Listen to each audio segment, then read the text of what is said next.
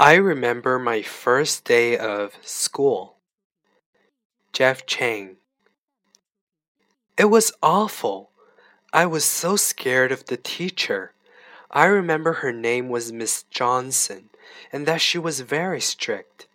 The other kids weren't too happy either. We were all very quiet that day. I remember my first day of work. Rosaleon.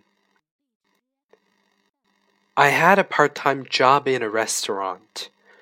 I was a server. I was young, only 16. Things were really busy that first day, so I was nervous. I made a lot of embarrassing mistakes, and my boss wasn't too pleased.